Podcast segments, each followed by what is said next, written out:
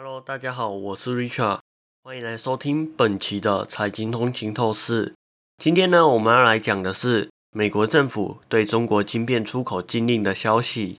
星期二，拜登政府宣布扩大对中国晶片的出口禁令，这意味着像辉达这样的公司将无法向中国出口先进的人工智慧晶片。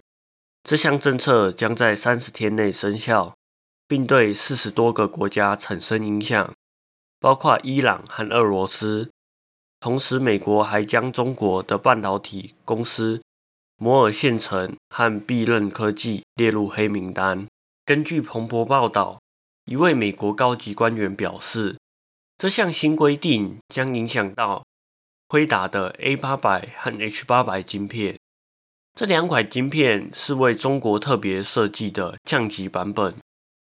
美国商务部长雷蒙多表示，这项新措施主要目标是限制中国获得 AI 和军事领域的先进晶片，但他也强调，美国无意在经济上伤害中国，中国仍可进口价值数千亿美元的美国晶片。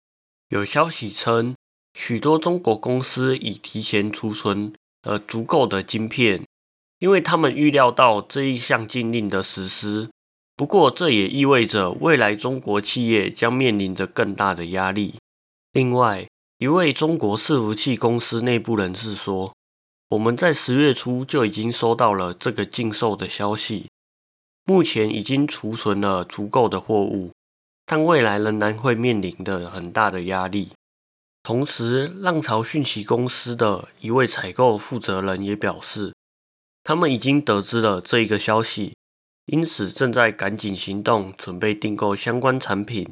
另外，还有一位分析师指出，中国的大客户预期华府会实施这些限制措施，这导致了最近中国大客户的订单急剧增加，进而提振了辉达的销售。